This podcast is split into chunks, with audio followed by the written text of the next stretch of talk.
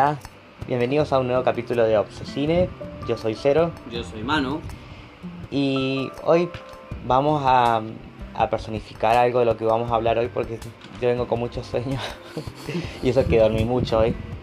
Pero vamos a hablar sobre, sobre las películas surrealistas que tienen mucho que ver con los sueños. Así Sí. que bueno, estoy medio dormido, así que perdón. Tiene que, tiene que. Está, está. Te empapaste en el tema. Sí, estoy drogado con sueño. Sí. Bueno, hay, hay, hay muchas películas para hablar de esto, pero no, no muchas son las mejores Ni tan conocidas también. también, porque es como un... Un género No, raro. no es un género, es un estilo de películas, Es porque de acá película. hay distintos géneros que, que trocan este tipo de, de- de cine. Y desde los principios del cine. Por eso vamos a, a nombrar directores que se destacaron en esto y las películas más reconocidas de estos directores. Y repetimos como siempre que eh, todas las películas que no nombremos no las nombramos porque van a aparecer en algún momento en otro capítulo. Exactamente. Y primero que nada, Porque se han quejado. A mí sí. me han dicho, che, no nombraste esta. Y digo, Sí. eh, pará, calmate. Claro, si recién empezamos, empezamos, vamos a decir claro. todas las películas ahora y después de qué vamos a hablar. Sí, o sea, no tiene. no tiene. chiste. Eh, aparte, bueno, son ejemplos, no decimos solamente existen estas películas relacionadas a este tipo de, cine. Eh, les recordamos que nos pueden seguir en Instagram en arroba obsesine y si no en arroba cero podcast con el cero de la cifra en la O de cero. De ahí nos pueden escribir, nos pueden hacer sugerencias, nos pueden tirar quejas como nos han llegado. Sí, exactamente. Y nos pueden decir cosas lindas también, que estaría bueno porque nos haría bien para ver en qué podemos ir cambiando, mejorando y arreglando y superando. Obvio que halago y queja es. Si es una queja constructiva. Claro, si es de hater, visto. hater, eh. Adiós, muy bueno. Eh, bueno, vamos a hablar del cine surrealista que nació a principios de- de- del cine, de los principios del siglo XX. Pero vamos a arrancar primero con los ejemplos. Tenemos como ejemplo argentino, que no hay muchos, hay muy poquitos, casi este es el único. Eh, El lado que oscuro del corazón. El lado oscuro del corazón, que es de mm, Eliseo Subiela, que está basado en poemas de Oliveiro Girondo. Creo que se dice así porque no sé si es italiano. O era. Giro, Girondio una cosa así. No. ¿Será? Oliveiro Girondo, tal vez es portugués eh, o Oliveira. brasilero. Una volada así. Bueno, no tiene nombre de latino, tal vez sea latino y nosotros somos unos ignorantes. Exactamente. Es lo más posible. Bueno, es una película argentina que es romántica, así que ahí vamos con el tema de que no es un género surrealista porque puede ir por distintos lados. En este caso es romántica y melosa porque toda la película está basada en poesías, en metáforas. Y, y cada escena eh, tiene poemas que están... eh, so- forman parte de los diálogos de los personajes. Es como que los recitan una movida así. Sí, pero son parte de conversaciones. Ah, Eh, más que nada el protagonista es Darío Grandinetti, que tenía pelo en ese tiempo, porque la película es del 92, ah, bien. eh, bueno, y con Hacha Guevara. Pero es una película eh, que vos tenés que saber de qué, de qué trata, porque si vos la ves, bueno, voy a ver una película romántica, te vas a encontrar con que tiene un ritmo muy, muy, muy lento, que tiene mucho que ver con lo que está hablando. No esperes que de, de como las típicas películas románticas. No, va a ser otra, otro ritmo Sí. hoy. Va a ser nada que ver a lo que estaba acostumbrado a ver en películas románticas. Esta no podemos decir que es exactamente una película surrealista, pero como tiene un estilo metafórico de, de lo que se está hablando, eh, va por el lado de lo onírico, de lo, de lo que no es real, completamente real, porque viene a representar algo más, y tampoco es compleja, así que por eso tal vez como que es lo más cercano que tenemos del cine argentino al cine surrealista. Y en formato serie, eh, una serie creada por alguien que vamos a nombrar mucho en el capítulo de hoy, que es David Lynch. Es una serie que no es específicamente surrealista, porque si no sería eh, muy complicado de ver, porque son tres temporadas de varios capítulos cada temporada. Eh, es la investigación de un asesinato donde vemos todo el tiempo flashbacks de, la historia de la, de la, mujer que fue asesinada. Eh, acá lo que podemos decir que es surrealista es porque el detective que investiga esto eh, tiene sueños y ahí vamos con lo que tiene que ver con surreal porque los sueños son surreales son eh, una especie de fantasía que nos cuesta interpretar y tener como una explicación de qué está pasando en los sueños de este hombre hay ciertas pistas que lo van ayudando con la investigación. Es complicada, es David Lynch, así que em, también creo que es como lo más cercano que podemos decir del surrealismo en, en, la televisión. Que por cierto, la tercera temporada se estrenó 25 años después de la segunda, porque tiene que ver con lo que sucede en el final de la segunda temporada, porque lo dice uno de los personajes. Por eso está completamente justificado, entendible y, está disponible en Netflix. 25 años, en serio, es sí. La serie es del 90, la, se estrenó en el 91, la segunda temporada en el 92 y la tercera temporada se estrenó en el 2016. Hostia. con los mismos actores. Imagínate. Bueno, y ahora sí vamos a ver con los ejemplos más, más reconocidos de, este estilo de, de cine no podemos obviar a Luis Buñuel, que fue uno de los eh, precursores de este tipo de películas. Él tenía una relación estrecha con Salvador Dalí, que era un pintor del, del arte surrealista en la pintura. Y en conjunto trabajaron en el guion complicado de Un perro andaluz, que es no es un largometraje, pero es una película que se estrenó en cine, así que la consideramos película nosotros en este podcast. Es el de 1929. El director es español. Esta película era muda, obviamente. En ese tiempo todavía no existía el sonido en, el cine. Eh, pero la música, al estilo de películas de cine mudo, acá como que hay cierto parecido y a su vez no porque hay canciones que por, momentos parece tango. Entonces se vuelve un poco más interesante porque hay momentos entre los dos protagonistas eh, en que hay como una especie de, de, de movimientos de, coreográficos en la que la chica escapa del hombre porque el hombre la está acosando y pareciera como que en algún momento tienen como una especie de baile de tango así medio raro. Lo que tiene de raro esta película, lo que tiene de surreal es que suceden cosas que no tienen explicación, pero que no alteran a la historia principal. No es larga, creo que dura alrededor de 20 minutos más o menos. Em, bueno, y suceden cosas raras, como es Luis Buñuel, que él... Eh, ahora voy a hablar de otra película de él, pero pasan cosas que no, no tienen explicación. pero son cosas que tampoco te importan mucho. Es como bien empieza la película un hombre que va en bicicleta vestido de una forma muy rara y que decir, bueno, no te cambia la historia si está vestido así o está vestido de otra forma, porque él se cae de la bicicleta y una mujer lo ve por la ventana, baja a rescatarle y empieza todo lo que pasa. Eh, la, la escena más icónica en el cine es la de la mujer cortándose el ojo por la mitad y vemos cuando desde como un punto de vista mm, subjetivo de ella en la que ella está mirando la luna, entonces vemos cuando se corta el ojo que la luna se corta a la mitad.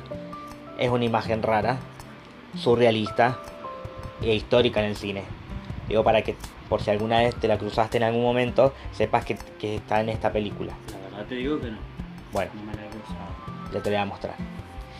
Lo interesante es que es del cine español, no venía directo de Hollywood, entonces por eso se separó mucho de, de lo que se estaba viendo en ese tiempo y este director sigue haciendo películas hasta los últimos días de su vida.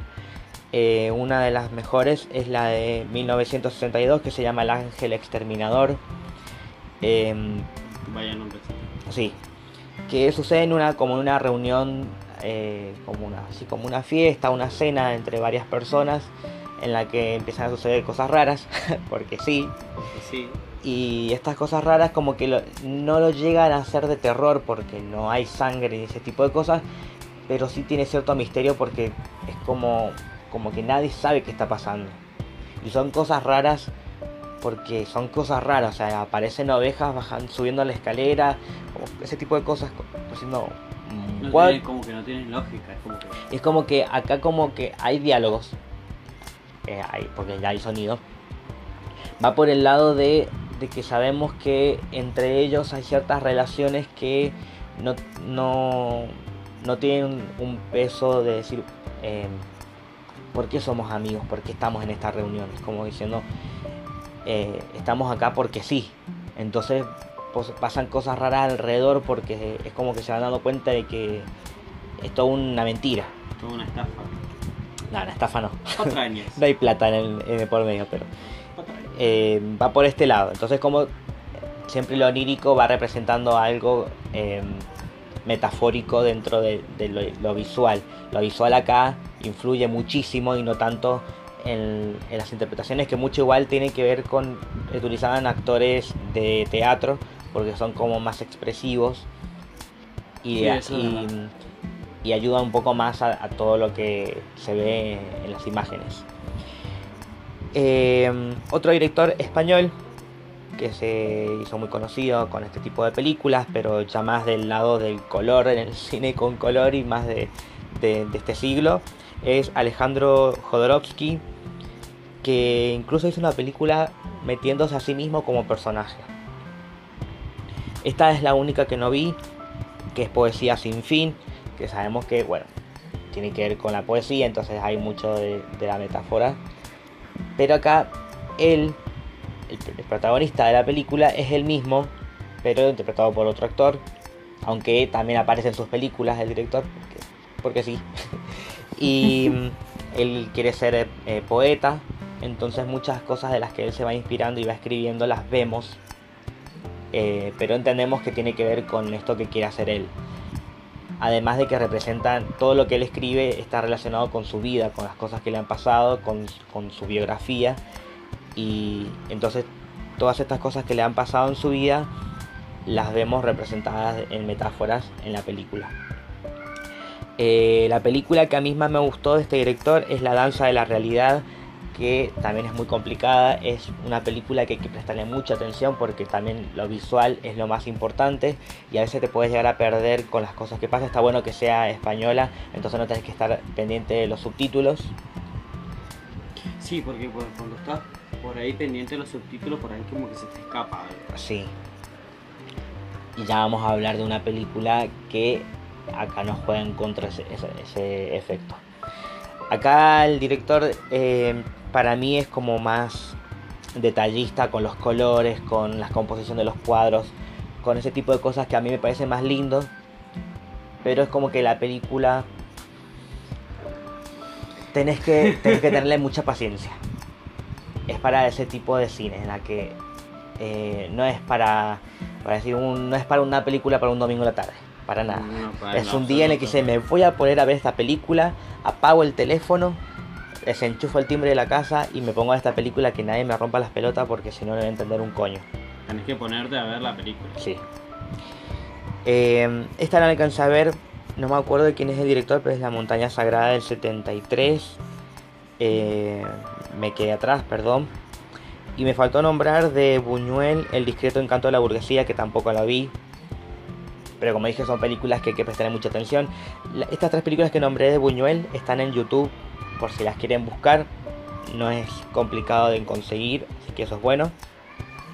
Y ahora vamos al director que eh, más ubicamos en este tipo de películas, que es David Lynch, que ya lo nombré antes. Eh, tenemos por ejemplo a Holland Drive, eh, protagonizada entre otros por Naomi Watts, muy jovencita, es una película del 2001. Eh, en la que acá la película empieza con un accidente automovilístico donde la víctima no queda claro, porque no quiero que sea spoiler, pero no queda claro en que si sobrevivió o no.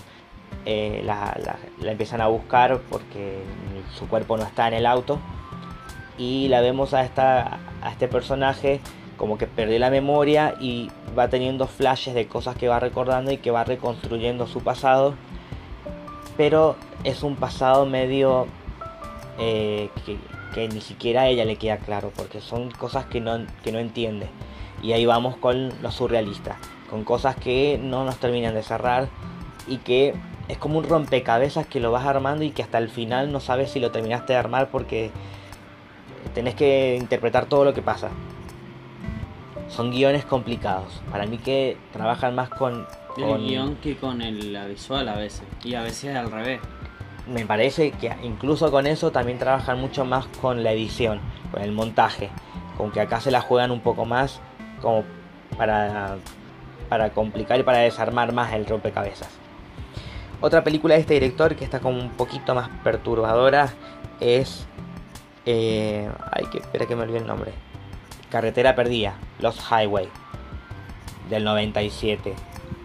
Donde también vamos a ver eh, cosas que, no terminan de quedar claras porque está dentro de, mm, recuerdos y sueños y cosas que están representadas eh, metafóricamente visuales. David Lynch es uno de los directores que, con más prestigio dentro del cine surrealista, pero no es completamente surreal. Entonces son películas que si las prestas mucha atención las podés entender. Pero te tiene que gustar, porque si no te gusta no le vas a tener paciencia a este tipo de cine.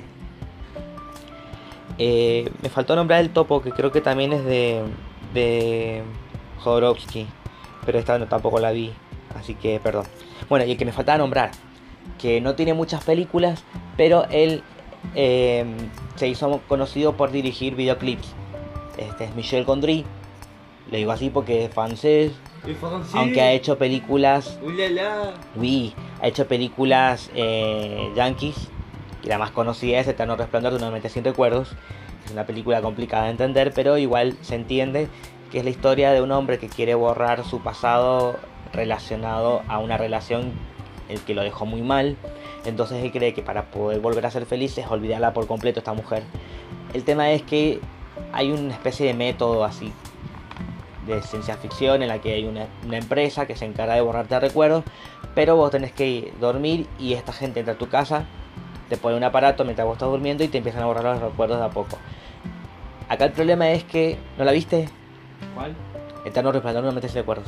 Sí, con Jim Carrey. Es una de mis películas favoritas. Bueno, acá pasa que los boludos que fueron a hacer esto, como que se mandan un pedo y este hombre, en, en vez de borrar los recuerdos, empieza a, se empiezan a mezclar. Sí, y se le mezcla los buenos recuerdos con los malos. Pero cosas de su pasado que no tenían que ver con la relación con ella. Por eso para nosotros es como que se empieza a mezclar todo, no solamente en el orden, sino que se superponen. Entonces vemos cosas que em, no, no, no son posibles, no son verosímiles, pero entendemos que forman parte de su mente. Entonces podemos separar lo que pasa en su cabeza y lo que pasa fuera de su cabeza. Aún así, visualmente eh, se la juega y hay cosas muy interesantes, muy cosas, eh, cosas muy lindas para ver en esta película que se entienden. Es compleja porque eh, se ven muchas cosas, pero aún así es entendible.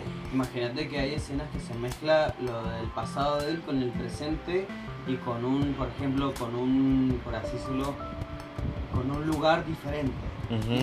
Por ejemplo, en un momento eh, está arriba de un auto, pero está en la habitación de él y el auto está lleno de arena, que es en la playa. Una volada así. Está muy bueno eso. O sea, a mí me gustó, me gusta muchísimo, siempre me gustó esa película. Bueno, esta es una película que se le puede considerar surrealista porque tenemos muchas escenas que, se que tienen que ver con su mente, que las va retorciendo porque es lo que hace nuestra mente cuando, cuando soñamos que es como que empieza a retorcer cosas. A mí me pasó hace poquito que dormí tanto que soñé, porque hace mucho que soñaba y soñé que me comía controles remoto. No sé qué significa, pero soñé eso, te lo juro. como viste, como que no, sabes qué onda, no entendí nada, pero bueno. en los sueños es posible, todo posible. Yo sé mucho bueno, esta fue la introducción del cine surrealista.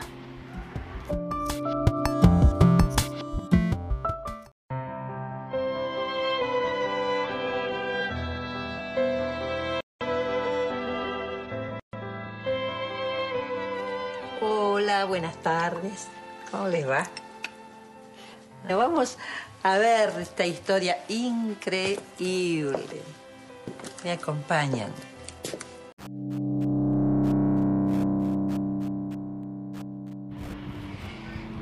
Yo ya dije antes que hay un director que a mí mucho no me gusta porque es, no es complicado, sino que es como que a veces ni siquiera él se entiende lo que quiere decir en esta película se dijo mucho de qué es lo que quería decir, el problema es que no es fácil de digerir y ah, por eso es que yo le tengo cierto rechazo a este director.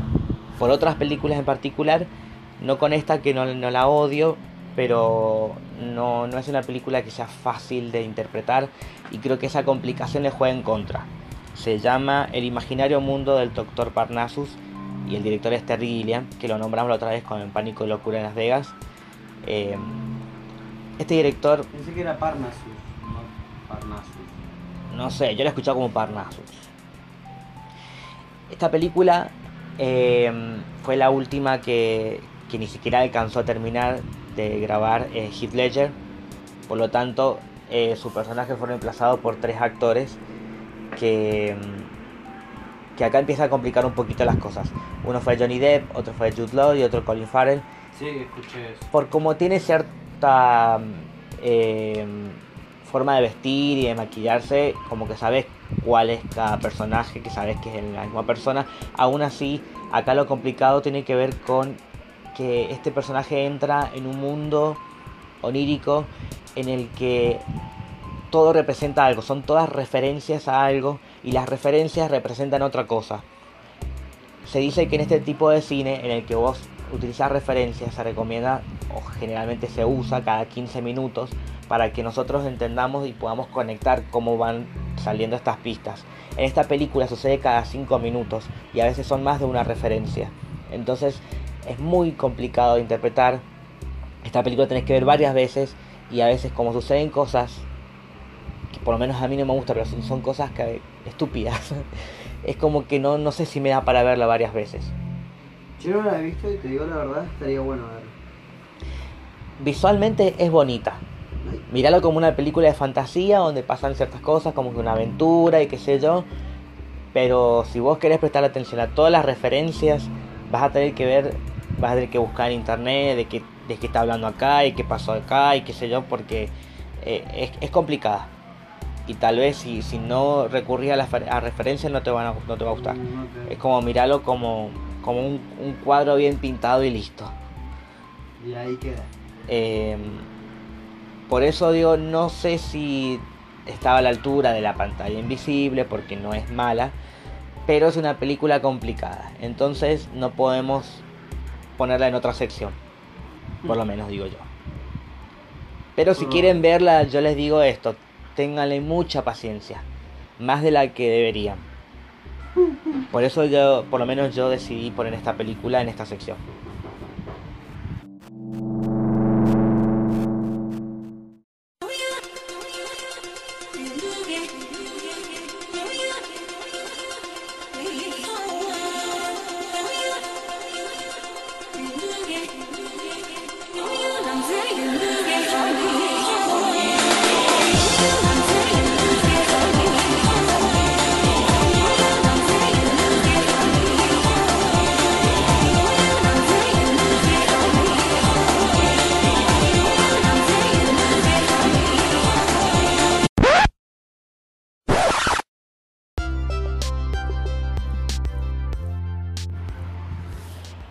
Muchos personajes icónicos dentro del cine surrealista, pero, pero, pero podemos nombrar a algo que podría acercarse a eso. ¿Y quién es? Estamos hablando de la película Paprika. Eh, Paprika básicamente es una doctora que se, que se especializa en el laboratorio y en el cuidado psiquiátrico han desarrollado, la película basa en que han desarrollado un, un aparato o un objeto en el que ayuda a los, eh, ¿cómo se dice? A los pacientes psiquiátricos, perdón, se me fue la, a, a, a, orientarse a través de este aparato. ¿Qué es lo que hace el aparato? Justamente, como yo le decía acá Cero, eh, era, es a través de los sueños como que reacomodaban el, el cerebro de los pacientes a través del cerebro. Entonces ellos se metían De los el- sueños. o sea, de los sueños, perdón. perdón, ellos se metían a través de los sueños y ellos a través de los sueños veían más o menos qué tan chiflado estaba, qué Claro. tan mal estaba. Y ahí como que iban reparando y todo el tema. Resulta que eh, de noche ella es, su alter ego, por decirlo, es Paprika. Justamente por eso lleva el nombre de la película. Ujú. Recién le había comentado a Pablo que era un detective y se me fue la volada y era otra película que había, era. Mm. era otra película. Paprika no es como, Es un condimento. Es un condimento, Es un condimento. me parecía. Es eh, morrón, es, es el pimiento, es el pimiento o el morrón, más conocido acá en Argentina, pimiento en otros lugares, Mm. que es, es secado al sol y después se muele y, y se, se espolvorea en Ujú. la comida. Es el paprika. Bueno, no algo tiene tanta que tenemos que decir de esta película es del 2006, Es de 2006. es japonesa de estilo anime. de estilo anime. Es visualmente es muy llamativa en el sentido de que eh, pasa desde un tono a, a- o sea, desde que pasa un plano en blanco y negro a un plano de que hay yo creo que me puedo llegar a decir, bueno, exagerando, un millón de colores, ¿me entendés? Eh, sí. mucho mucho representismo en lo que es el sueño, lo que se representa. La película va de que roban este aparato y justamente caen en mano- manos equivocadas y se empieza a, por así decirlo, mezclar el mundo de los sueños con el mundo real.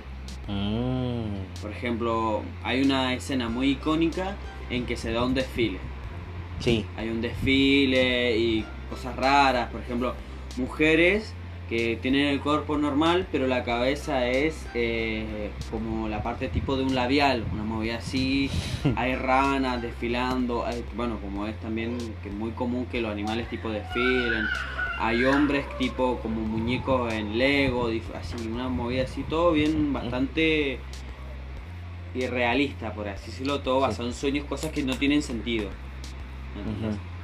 Bueno, al final se desarrolla la película, no les voy a decir qué es lo que pasa porque la arruina la película, obviamente. Pero la. Por así decirlo, la doctora esta es fundamental en la solución del problema y se centra mucho también en el pasado de ella, porque mucho se ve el pasado de ella también involucrado en el tema de los sueños. Porque no solamente te involucran los sueños de los demás, sino que tu mente también está metida ahí y eso te puede jugar en contra. O sea, a ella le jugó en contra. Ujú. Yo creo que si llega a pasar eso también te puede jugar en contra. Bien. Así que está muy buena la película, es muy recomendable la verdad, me gustó mucho. La vi hace mucho tiempo, no la pude volver a ver porque no la encontré, se le estoy Sí, sincero, no es fácil de encontrarla. pero me acuerdo bastante de lo que es la película. Yo creo que si veo algún fragmento en YouTube ya me acuerdo casi de la película entera. Sí, es ese tipo de películas que tenés que buscar en los rincones de internet en, No en los oscuros, pero en los República rincones, Torrent y ahí por ahí puede llegar a aparecer. Sí. Que es- eso es algo malo porque debería estar, es una película que es, es tan icónica dentro de, del cine surrealista y, y del cine japonés, del cine anime, que debería, estar un poco más a la mano. accesible. Bueno, este fue el personaje que elegimos para psicoanalizarme este.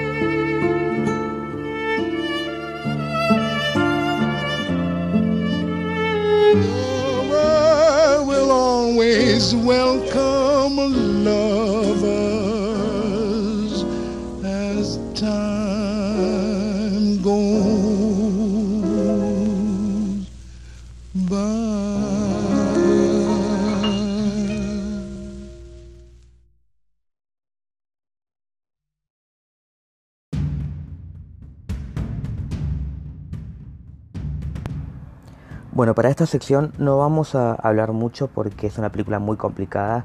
Lo que sí vamos a decir es que elegimos a esta película porque em, más allá de que no le fue muy bien en taquilla, em, se volvió una película de culto. Eh, y es una de las primeras películas de David Lynch, un director que ya estuvimos nombrando hoy. Eh, estoy hablando de Eraserhead o Cabeza Borradora. Es una película un poco compleja de entender, pero no tan compleja como otras de este director. Eh, lo que tiene de interesante esta película es que a nivel estético, en relación, a hagamos como una ecuación entre la estética y el presupuesto, eh, hay una gran diferencia en la que se jugó mucho la creatividad, más allá de lo que tiene que ver con el guion, que el guion fue bastante improvisado porque ni siquiera el director sabía muy bien hacia dónde iba. Eso fue algo que dijo en una entrevista. Y mm, fue una película que incluso fue perdiendo inversores al, durante su rodaje, por lo que se veía como que iba a terminar todo mal. Se volvió una película de culto porque la película es excelente y tiene una, sí, una estética muy, muy interesante, está en blanco y negro, eh, se ve como muy oscura en el sentido de que todo se ve como que está todo mal. Y, lo que tiene surreal, porque bueno, además de que está dirigida por David Lynch, lo que tiene surreal es que esta película suceden cosas extrañas, eh, metafóricamente representando eh, una situación complicada para el protagonista que vendría siendo como una un, sí, una autobiografía, pero más de, de, su pasado y no tanto del presente de, David Lynch. Em, de cosas que sufrió y cosas que tenía que eh, superar porque se encontraba eh, atrapado en un mundo que le costaba superar, que le costaba entender y que le costaba em, eh, sobrellevar. Así que por eso todas estas cosas que le van sucediendo y que vive a través de sus sueños y mezclado con su vida real, se convierte en un conflicto de, no poder entender qué está pasando, que en algún momento eh, tiene que recurrir a un llamado de, realidad para poder em, salir de este conflicto. Em, es una película excelente.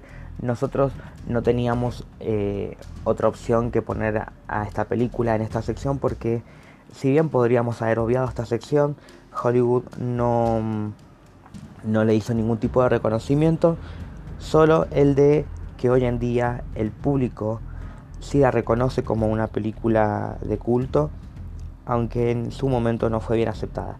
Así que, por lo menos dentro del cine surrealista, esta es la mejor película que podría encajar en, en Hollywood.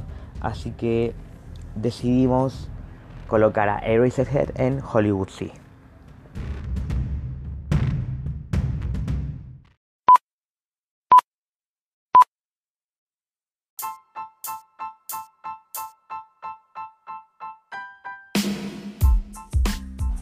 Ahora sí, a ver si nosotros nos dijimos que íbamos a tomar un Red Bull o algo así, un energizante y nunca lo hicimos. No, bueno. a mí me vendría re bien ahora uno. Genial. Bueno, llegamos a la, a la sección donde contamos que vimos esta semana. Yo te digo que eh, fue una semana muy complicada para mí con tiempos y todavía me quedan cosas de la facultad, pero me hice el tiempo para ver películas, porque series no alcanzo a ver muchas. Bien. Yo vi de las dos.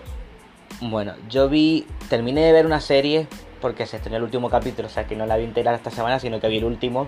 Por eso voy a hablar de esta serie porque terminó por suerte. O sea, por suerte me refiero a que ahora puedo hablar de una serie que está completa. sí, se entiende. porque igual terminó como que podría llegar a continuar. Sí, como. Porque tiene un final muy abierto, que me encantaría ver qué mierda pasa después porque me quedé como, oh, lo mejor pasó ahora que es Mrs. Fletcher, es de HBO y está protagonizada por una actriz que últimamente me está gustando mucho, que es Catherine Hahn. No es muy conocida. No sé si viste cómo para un hombre en 10 días. No. ¿No viste esa película? No. Ah, cierto que vos no veías esa película. Bueno, bueno trabaja ahí. no, no. bueno, es una actriz que, eh, así como puede hacer personajes muy cómicos, puede hacer personajes dramáticos también. Dramáticos. Está bueno ver algo así.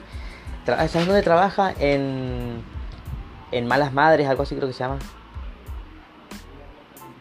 Bueno, una película de comedia, son tres madres que son un desastre. Sí, que está la que está más buena que el pan. Está La- Mila, la morena. Mila Kunis, Esa.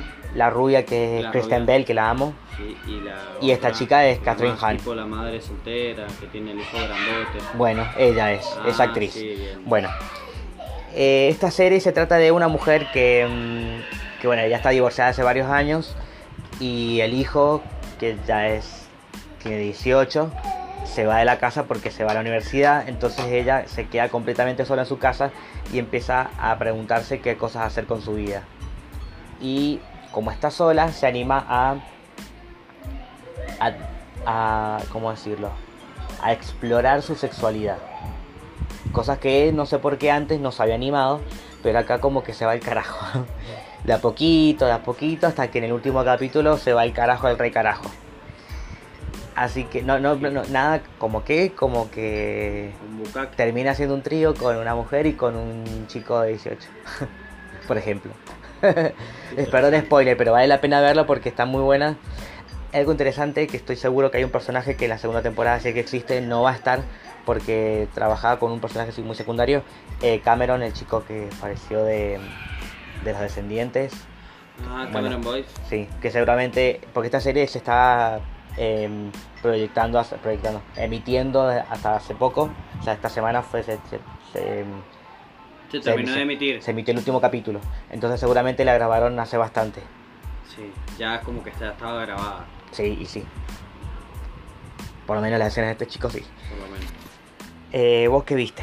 Yo terminé de ver eh, Fleabag, la segunda temporada. Bien. No me pareció tan... A ver, me gustó muchísimo porque la chavana sigue siendo un desmadre, Mm, pero no me pareció tan, eh, por así decirlo, tan ruidosa, tan escandalosa como la primera. Porque la primera se manda unos pedos terribles, Sí. pero en la segunda se manda el pedo terrible, ¿me entendés? Como que en la primera se manda muchas, pero en la segunda se manda una sola, por así decirlo, sé que se manda otras, pero una, una grande, una grande. Y está zarpada, está buenísima. Me gustó mucho lo que hicieron con el zorro. Yo no sé, me, me- no sé, me, estaba, me, me gustó muchísimo lo del zorro, del sacerdote, no sé. Sí, ese actor no sé por qué gusta tanto, porque últimamente lo veo que, lo- que está apareciendo por varios lados. A mí me gusta, yo lo vi en, en varias, El en, lo vi en dos series, sí. Eh, por ejemplo, está en un capítulo de Modern Love que ya la nombré, está mm, en Black Mirror, eh, tiene un personaje ahora que se va a desarrollar un poco más en la segunda temporada de, Mater eh, de Star Materials, perdón, la materia oscura, y en varias películas que lo vi que dije, "Eh, está apareciendo bastante este director, este actor, entonces como Es interesante, Sí. capaz que llama la atención a los directores, como tú, y movida. Sí, es interesante. Me gustó mucho y creo que quedó, creo, a ver, para mí sí da para una tercera temporada. Sí, pero no sé, por cómo termina y que por, por cómo trabaja esta chica, no creo que continúe. Como que va a quedar esto y nada más, Y porque nada más. más, ahora está trabajando en muchas cosas. Está haciendo el, el preparando una adaptación para el nuevo guion de, de 007 de James Bond. Sí. Eh, está haciendo una serie para HBO. eh, estuvo trabajando en la parte del guion, por lo menos en la primera temporada de Killing Eve. No sé si va a estar en la tercera. O sea, tiene muchas cosas como Sí. para llegar a hacer una tercera temporada. Igual, ¿de cuándo es? es... Fleabag, la segunda temporada de este año. Bueno, por eso, capaz que... Igual viste que es cortita. Sí, es cortita, por eso te digo, capaz que para el próximo año. Pero viste que así. utilizó el, el- la- la- el rompimiento de la cuarta pared para cerrar el final Sí. por cómo se despide. Como Sí, diciendo, como no, no me chao, sigas". acá los dejo. Y eh, de cómo fue un poco más con esto, como diciendo que ella juega con nosotros, pero hay alguien como que se dio cuenta que ella hace algo con esto. Sí, sí, sí. Y eso fue como que te, te saca completo de, de qué, oh, qué- qué está pasando. Sí, como que se da cuenta, ¿cómo, cómo que se da cuenta? Y no, y no le busca la vuelta porque acá lo que tiene importante es la, el vínculo que tienen ellos dos, por eso se da cuenta él. Em, por eso me, me volvió loco, me encantó. bueno, estuvo bueno. Sí. Eh, vi eh, la película La leyenda de Tarzán. La live action. Ajá. La vi porque estaba aburrido y la estaban pasando por la tele y dije, Ah. "Ah, la voy a ver". No es mala, a ver, para mí no es mala. Tampoco, a ver, por ahí A que ver. no sea tan apegada a la animada, por así decirlo, no quiere decir que tenga que ser mala. Y pero es que la animada no es igual al original, porque esto es un cuento viejo. Un cuento viejo. Es por ejemplo, a la del Rey León, la live action, a todo le gustó porque se pegó mucho, pero fue como que, bueno, no se apegó, apegó, apegó, pero se apegó bastante, eh. Yo creo que del 100% de la película para mí se pegó el 80%. Hubo cosas que sí, Sí. se le escaparon, pero... Ya vamos a hablar de esto, porque esta película la fuimos a ver antes de que empezáramos el podcast. Sí. Pero sí, ya vamos a hablar de esta Igual que por ejemplo vi la de Aladdin, hay muchas cosas que se apegan y hay otras cosas que no. Mm. Pero para mí no, no, no, no, no, no tiene por qué ser tan apegada. Porque son dos películas diferentes. Está bien, se basó en esa, justamente se basó. Le puedes cambiar el final, le puedes cambiar el entremedio, cosas pequeñas para que no tampoco desagrade tanto al público.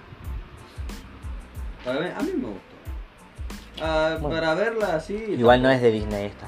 No, ya lo sé. Mm. Bueno, Vi... o va- va- dale. no sigue uno y uno hacemos si querés. Dale, dale, No, porque dale. yo series no vi más, vi otras, vi películas. Ah, no, yo he visto dos películas más, así que dale. Eh, vi La Dama y el Vagabundo, que fue la que me dijiste del, del desafío. Bien. Eh, la disfruté porque eran, porque eran perritos. Pero eh, es una película para niños. Definitivamente es una película infantil. Creo que justamente por eso la estrenaron en Disney Plus y no en el cine, porque si no en el cine hubiera sido un fracaso. Eh, la película de por sí, la original, que no sé si está basada en un cuento, porque es lo que generalmente hacía Disney, eh, pero es como mm, bastante parecida a la original, porque tiene todo esto de la aventura de dos perros que hablan, pero hablan entre sí, no con los humanos, por suerte. Por suerte. Eh, y tenés muchos estereotipos, está hecha de época, así que hay muchas cosas que, que tal vez se podrían trabajado en la época de ahora, no sé por qué le hicieron exactamente igual que la original, pero con personas.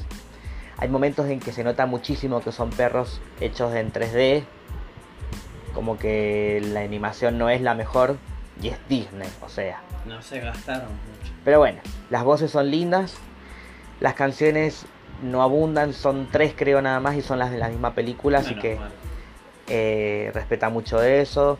Eh, las escenas más icónicas por las que están comiendo el plato de fideos eh, es igual, la del rescate es igual. Es una película linda, pero si no lo hubiera visto como que igual es lo mismo. Me quedo con la original también, pero no es mala. Es como para niños, porque también tiene ciertas cosas como que se explican solas. Y aproveché que estaba viendo películas de, de perritos y me vi mis huellas a casa. Me suena. Acá también pasa esto de que hay momentos en que te das cuenta que es una- un perro de verdad y en que momentos es una animación súper trucha. Se nota muchísimo porque interactúa con gatos y con pumas y con lobos. Y sabemos que el perro no está ahí y a veces los lobos tampoco. Y el Ni el puma, puma. el puma eh, parece hecho dibujado con la mano así, así nomás. Eh, me- bastante decepcionante, pero bueno, sale un 10% de la película nada más. Ah, no sale más. La- lo importante es la perra protagonista, que es el...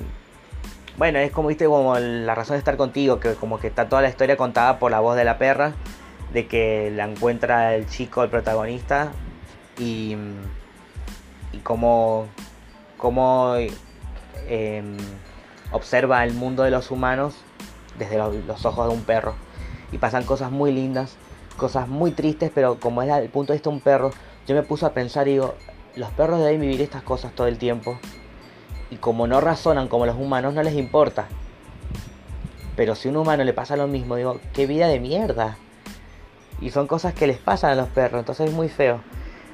Y, y el final cierra, de- cierra muy bien. Por eso me largué a llorar como chancho. Porque cierra de una forma en la que yo quería que pasara eso, pero como pasa y lo ves y tiene mucho sentido, empecé a llorar. O sea, te juro que hace mucho que no lloraba tanto con una película. Y la película es regular, no es gran cosa, pero eso eh, me, me gustó mucho. Que se resuelva bien. Que le dé un buen cierre. Sí. Que no digo que, que sea todo como color de rosa, sino como que un cierre lógico. Por eso me gustó. ¿Vos qué más viste? Yo vi. Siguiendo con Disney, ¿vale? Vi Mm. Wally. Wally. Tenía, Así se, llama, así se llama mi perro por esa película. tenía mucha ganas de verla, la verdad. ¿Nunca la habías visto? Sí, Ah, la vi 80.000 veces Bueno. con mi hermana. Pero nada, estaba aburrido y la quería ver de nuevo. La Mm. quería ver de nuevo. Igual que quería ver otra también de Disney, así. Pero me la descargué y no tuve tiempo de verla. yo la vi dos veces en el cine. Imagínate. Me encanta, te juro que me encanta. Me fascina. Sí, tiene muchas cosas lindas. Tiene muchísimas cosas lindas, muchas cosas como que te hacen pensar, el tema de la tierra. Además que los primeros 50 minutos de la película no hay diálogos. Es todo visual. Todo visual. Sonidos, pero no hay diálogo. Y eso te llena igual, te divierte igual, Ujú. es como que vos decís, Te engancha, sí. Te engancha muchísimo. Yo creo que al que no le guste igual y no sé, No la entendió. no la entendió, básicamente, no la entendió. Perdón. ¿Y te falta alguna? Dos. Vi Scary Stories to Tell in the Dark o historias de miedo para contar en la oscuridad. Sí, No me gustó. bien. Está producida por Guillermo Sí, del Toro, no, dirigida, no dirigida por Guillermo del Toro, producida. Se nota la- los hilos que metió, las manos que metió él cuando están los monstruos que aparecen. Se nota que eh, tienen la estética de Guillermo del Toro, pero la película no está dirigida por él. Eh, la película no es mala, pero tampoco es buena, desde mi opinión, obviamente. Sin- sinceramente sentí que esa película no está dirigida para un público en el que yo fue- pueda formar parte. Es una película para preadolescentes. Porque no es tampoco para niños porque es una historia de terror. Eh, Ya sé que está basada en un libro de cuentos. eh, donde están como medio cruzados porque los cuentos en el libro están por separado. Acá está todo junto. Le buscaron la vuelta para que esté todo junto. No me importó eso. Sí que hay personajes demasiado, demasiado predecibles. Estereotipados. Como diciendo, a esta altura de mi vida no tengo ganas de ver algo así. Como Rubio Menemista. No, pero es como de la chica tímida que investiga un caso de algo que pasó hace mucho, el chico lindo que le ayuda porque es valiente, el amigo que es tonto, miedoso y gracioso, eh, el, el que les hace bullying y que, que mete dedo en la llaga en los momentos que menos ayuda, y ese tipo de cosas. Sí, sí. Es como ver It otra vez, es como ver Stranger Things otra vez, como no, no tenía ganas de esta película. O sea, la vi sin saber mucho y cuando la terminé de ver me aburrí. No, la verdad que no me gustó. Ah, yo tampoco le tenía fe así. No digo que sea mala, pero digo, no, no es para mí. Y la otra que vi, que esta sí me gustó mucho, eh, se llama La Deriva. Está basada en una historia real de, un- de una pareja que se fue a navegar. No te voy a explicar todo lo que pasó porque, bueno, porque es mucho más largo de explicar, pero bueno, está navegando en el mar y por una tormenta se les rompe el, el velero porque no es un barco, pero, pero es un barco así como ¿Un velero? un velero pero que tenía de todo adentro. Ah. No me acuerdo cuándo pasó esto, pero fue hace unos años. ¿No tra- Eh, ¿Trabaja? ¿No trabaja? trabaja la chica de Bajo la misma estrella Sí, ah, y el sí. coprotagonista es el chico de Yo antes de ti. Así que Sí, como sí, dos sí, protagonistas de películas y románticas y la como para pero- una película tira pelos porque eh, es para llorar también. Pero me gustó, me gustó mucho. Está bien hecha, está bien actuada, eh, no es larga, dura una hora y media y pasa algo como que era medio obvio, pero no me importó tampoco porque porque es un- como una vuelta de tuerca que tiene la película, pero no me molesta, por más que llegó, bueno, ah, sabía que iba a pasar eso, pero no importa. Igual igual sufrí y me gustó mucho.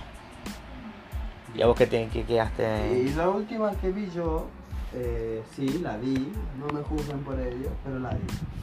A dos metros de ti. Yo también la vi. Tenía ganas de verla y dije, la voy a ver, a ver qué onda.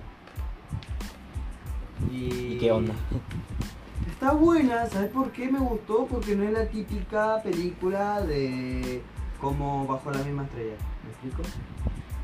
Mm, tal vez. En el sentido de que el chico muere, la chica sufre, ay, que va. No. Le dan un final bueno. Por fin, a una película romántica le dan un buen cierre. Y Está genial porque trabaja el chabón de. El chabón de Cody. Sí, es Riverdale. No, Saki Cody. Bueno, pero también lo vi en Y la chica también eh, trabaja en. no me acuerdo. No sé dónde la he visto a ella. Sí, yo también, pero no me acuerdo muy bien ahora. Y está genial. Me gustó mucho, tío, la verdad me gustó mucho. Es simple, no es guau tampoco, pero es simple, tranquila y te hace pensar mucho. Bueno, mira, yo como desafío, como no hablamos mucho sobre hoy, sobre el cine surrealista, te desafío, a ver te la consigo para que la veas. Te desafío a que veas la película de hoy de Hollywood Sea, em, Cabeza Borrada y Head para que no, como que no te quede la tarea sin hacer. Bien. Y. Ay, no sé. La verdad no lo pensé. Ah, bueno, me decís después si no. Te lo digo después, te mando un mensaje y. Bueno. Bueno, este fue el capítulo de. Surrealista. Surrealista. Ya quedan muy poca- pocos capítulos de lo que queda del año, así que de lo uno. casi tiras todo.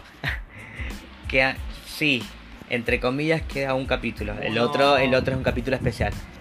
Claro, por eso te digo. Pero digo, de lo que queda del año quedan dos nada más. Bien. Así que nos encontramos la semana que viene. ¿Y el próximo qué será? No sé, sorpresa. Es muy obvio. No, no, no, bueno.